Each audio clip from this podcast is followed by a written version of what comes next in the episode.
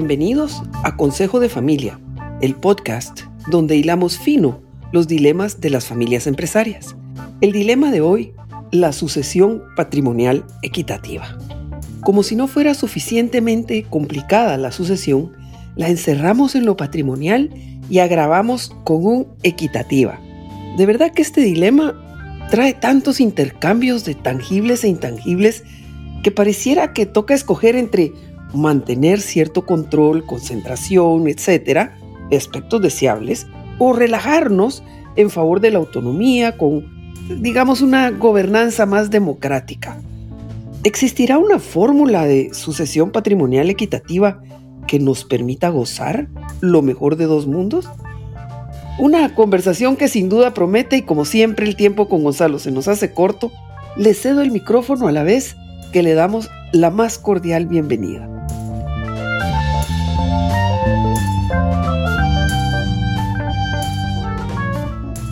Muchas gracias, querida Margaret. Siempre es un placer estar contigo y con nuestra audiencia, ¿no es cierto?, que, además manda a veces preguntas muy interesantes. Bueno, este tema de la sucesión patrimonial eh, equitativa es muy, es muy relevante. Recordemos que, como hemos conversado quizás en algún momento, en distintas partes del mundo las sucesiones van por distintos caminos. Eh, siempre situaciones en las cuales uno dice, bueno, ¿A quién le dejo el negocio? ¿Le dejo el negocio a mis hijos que trabajan en él o a todos mis hijos? Porque son todos mis hijos.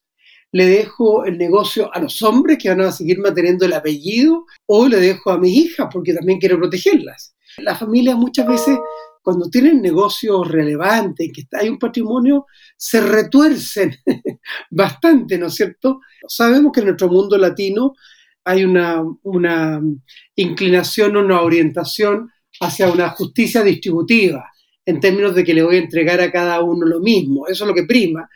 Entonces, a toda esa eh, gama de posibilidades, si nosotros nos ponemos en un escenario en que la propiedad se va a repartir equitativamente, como dice el título, ¿no es cierto?, de nuestro encuentro de hoy, bueno, significa que todos van a tener la misma propiedad. Ahora, de la primera a la segunda generación, Maggie, es muy simple, porque simplemente pasa y se reparte en cuantos son, se reparte por, por eso, ¿no es cierto? A veces, claro, puede ser que no hayan números divisibles, ¿no es cierto? La cantidad de hijos no sea divisible y por lo tanto haya, alguien tenga que tener un 33, 33, 34 para que, para que cuadre, ¿no? Pero, y, de hecho conozco historias en las cuales ese 34 ha permitido en alianza con uno de los 33 bloquear una, una decisión o lo que fuera. Entonces, la pregunta importante, o más, que importante, porque siempre es importante, pero, pero la pregunta crucial, Margaret, surge cuando uno dice, bueno, pero ¿qué pasa de cara a mi tercera generación? Y como muchas de las familias que nos escuchan están en esa disyuntiva, en ese predicamento de pasar de la segunda a la tercera, sabemos que las empresas familiares duran más que las no familiares contra lo que muchas veces se dice, bueno, la pregunta es, ¿qué es lo que hago? Eh, hago que mis nietos sean todos accionistas individuales, estamos pensando en la tercera generación, o permito o facilito o eh, de alguna forma instruyo incluso o, trato de persuadir a mis hijos de que formen sociedades de inversión.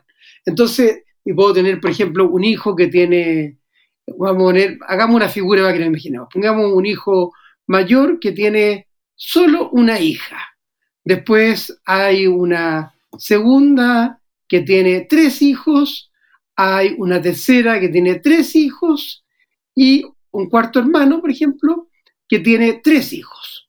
¿Ok? Por ejemplo. Entonces ahí tenemos una configuración de cuatro hermanos y hacia abajo tenemos eh, diez primos. Entonces la pregunta es, ¿cómo repartimos la propiedad entre los diez? Porque si cada uno simplemente reparte lo suyo y estamos asumiendo que se repartió por forma iguales, bueno, tenemos a un primer nieto, le vamos a llamar, ¿no es cierto?, que tiene el 25% de su padre. La cuarta parte le toca así, pues. Directamente, directo a la vena. Sí. Los otros les va a tocar solamente un 8,3% por cabeza, per cápita, ¿no es cierto? Eh, y así hacia adelante. Por lo tanto, te vas a encontrar con que hay una situación en que hay un accionista mayoritario de alguna manera, no tiene el control, por supuesto que no, un 25% no te da el control, pero, eh, pero ¿cómo se organizan estas familias hacia abajo? ¿Por ramas o, o por estirpes, como se llama en la literatura? ¿O per cápita, en que cada uno sea un accionista individual? ¿Qué opinas tú? ¿Cómo lo ves tú? Pues mira, yo lo que estoy viendo aquí es que tú te estás casi como que saltando una generación. Eso es usual, Gonzalo, es usual saltarse una generación con tal de hacer ese, esa repartición equitativa. Bueno, yo creo que, que la pregunta es súper relevante.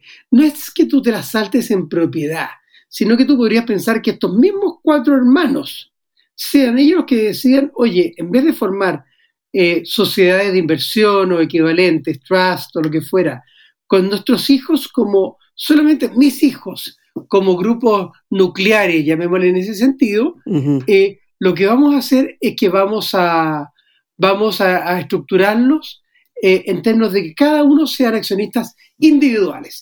Te doy, por ejemplo, el caso de Walmart. Walmart en los Estados Unidos, tú te encuentras con que los accionistas son individuos, son individuales, no están organizados por ramas familiares. Sí. Por lo tanto, tú te puedes encontrar con que con esta configuración que hemos inventado, ¿no es cierto?, el 25 y el 8,3 per cápita de los otros 9, te podrías encontrar con que de repente se alían todos. Yo me alío con mi primo antes que con mi hermana o, viceversa, etcétera. Entonces te puede dar una configuración que, que ya no es el estanco, el silo o incluso la trinchera de mi rama familiar, sino que es una situación en que somos todos individuos eh, independientes, autónomos, y que eh, vamos a buscar, por ejemplo, lo mejor para la empresa, en vez de pensar en cuotas, en cuoteo, en que tengo que tener uno de cada rama, aunque en una rama hayan tres brillantes y en otra no haya ninguno, ¿te fijas? Y que eso puede afectar al negocio. ¿Conoces ejemplos que hayan revertido una estructura decidida por una generación anterior? ¿O esto se escribe en piedra y queda ya para el futuro? Y hablando de escribir, ¿recomendarías instrumentalizar una vez tomada la decisión o es suficiente expresarla, dejarla escrita? Eh, ¿Qué pasa si, si no hay decisión? Em, si no hay decisión, las leyes de herencia, ¿no es cierto?, en nuestros países latinos, con la jurisprudencia del derecho napoleónico, van a hacer que casi naturalmente, y a veces por razones tributarias, impositivas o de seguridad, cada uno de los hermanos, vamos a hablar, estructure su propiedad y por lo tanto queden amarrados estos hermanos con sus hijos. Por lo tanto, sus hijos quedan amarrados y te vas a encontrar ahí con cuatro sociedades de inversión de un 25%. Esa es como la inercia natural. Ahora, si en tu país hay impuestos a la ley de herencia o situaciones así, como sabemos que hay gente de muchos países que nos escuchan, en Chile, por ejemplo, el, impuesto a la herencia es de un 25%, es brutal, y en otros países no es tan alto, pero, pero, pero puede, ser, puede ser importante. Entonces, lo que normalmente va a ocurrir es que se organicen en esos 25% en cuatro, en cuatro grupos, digamos, y por lo tanto vas a tener en cuatro Ahora, estos hermanos pueden decidir de que, mm, de que quieren dejar en libertad eh, a sus hijos para que busquen las mejores personas para el negocio. En vez de que tenga que ser uno de mi rama, porque es mi rama, porque somos dueños, que de alguna forma es family first, no, busquemos lo que es mejor para el negocio, por lo tanto, business first.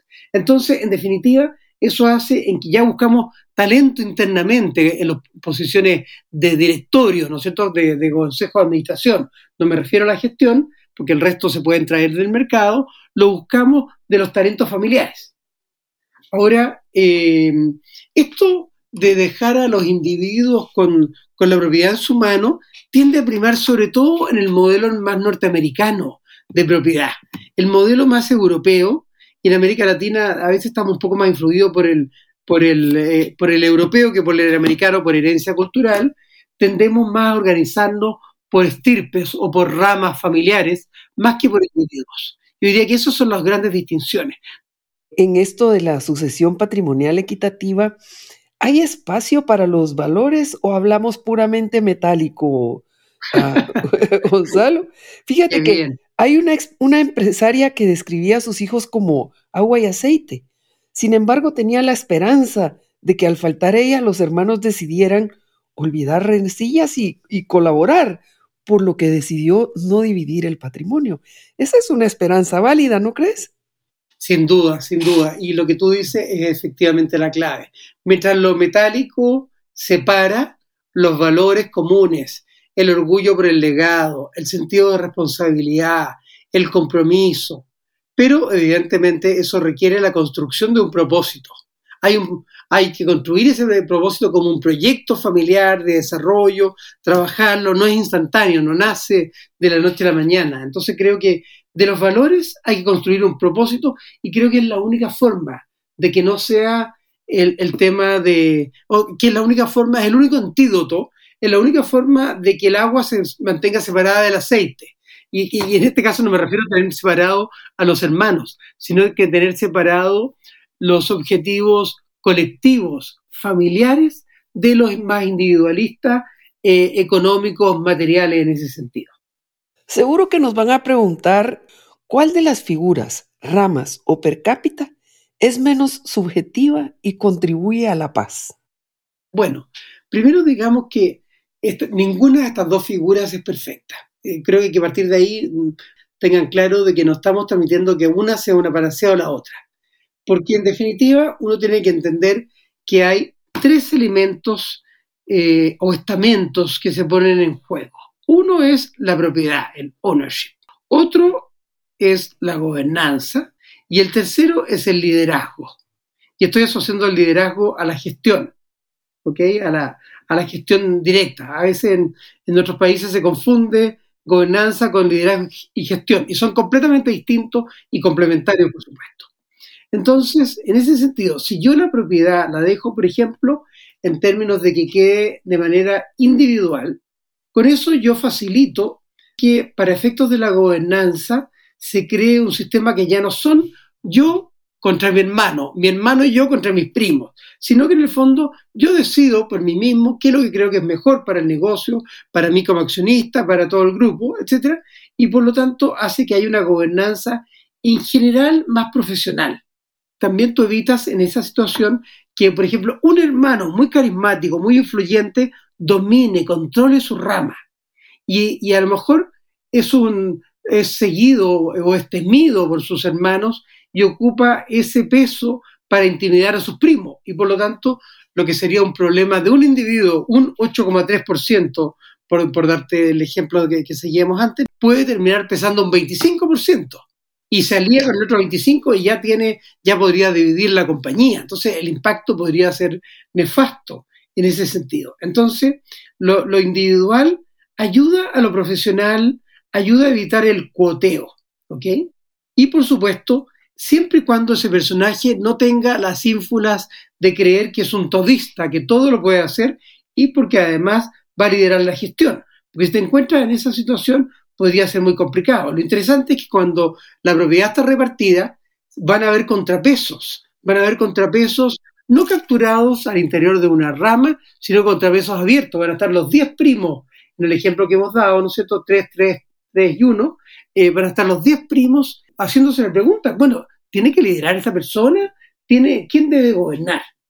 Por otro lado, si la estructura es por rama, también tú podrías decir que van a haber solamente tres miembros en la gobernanza de la familia.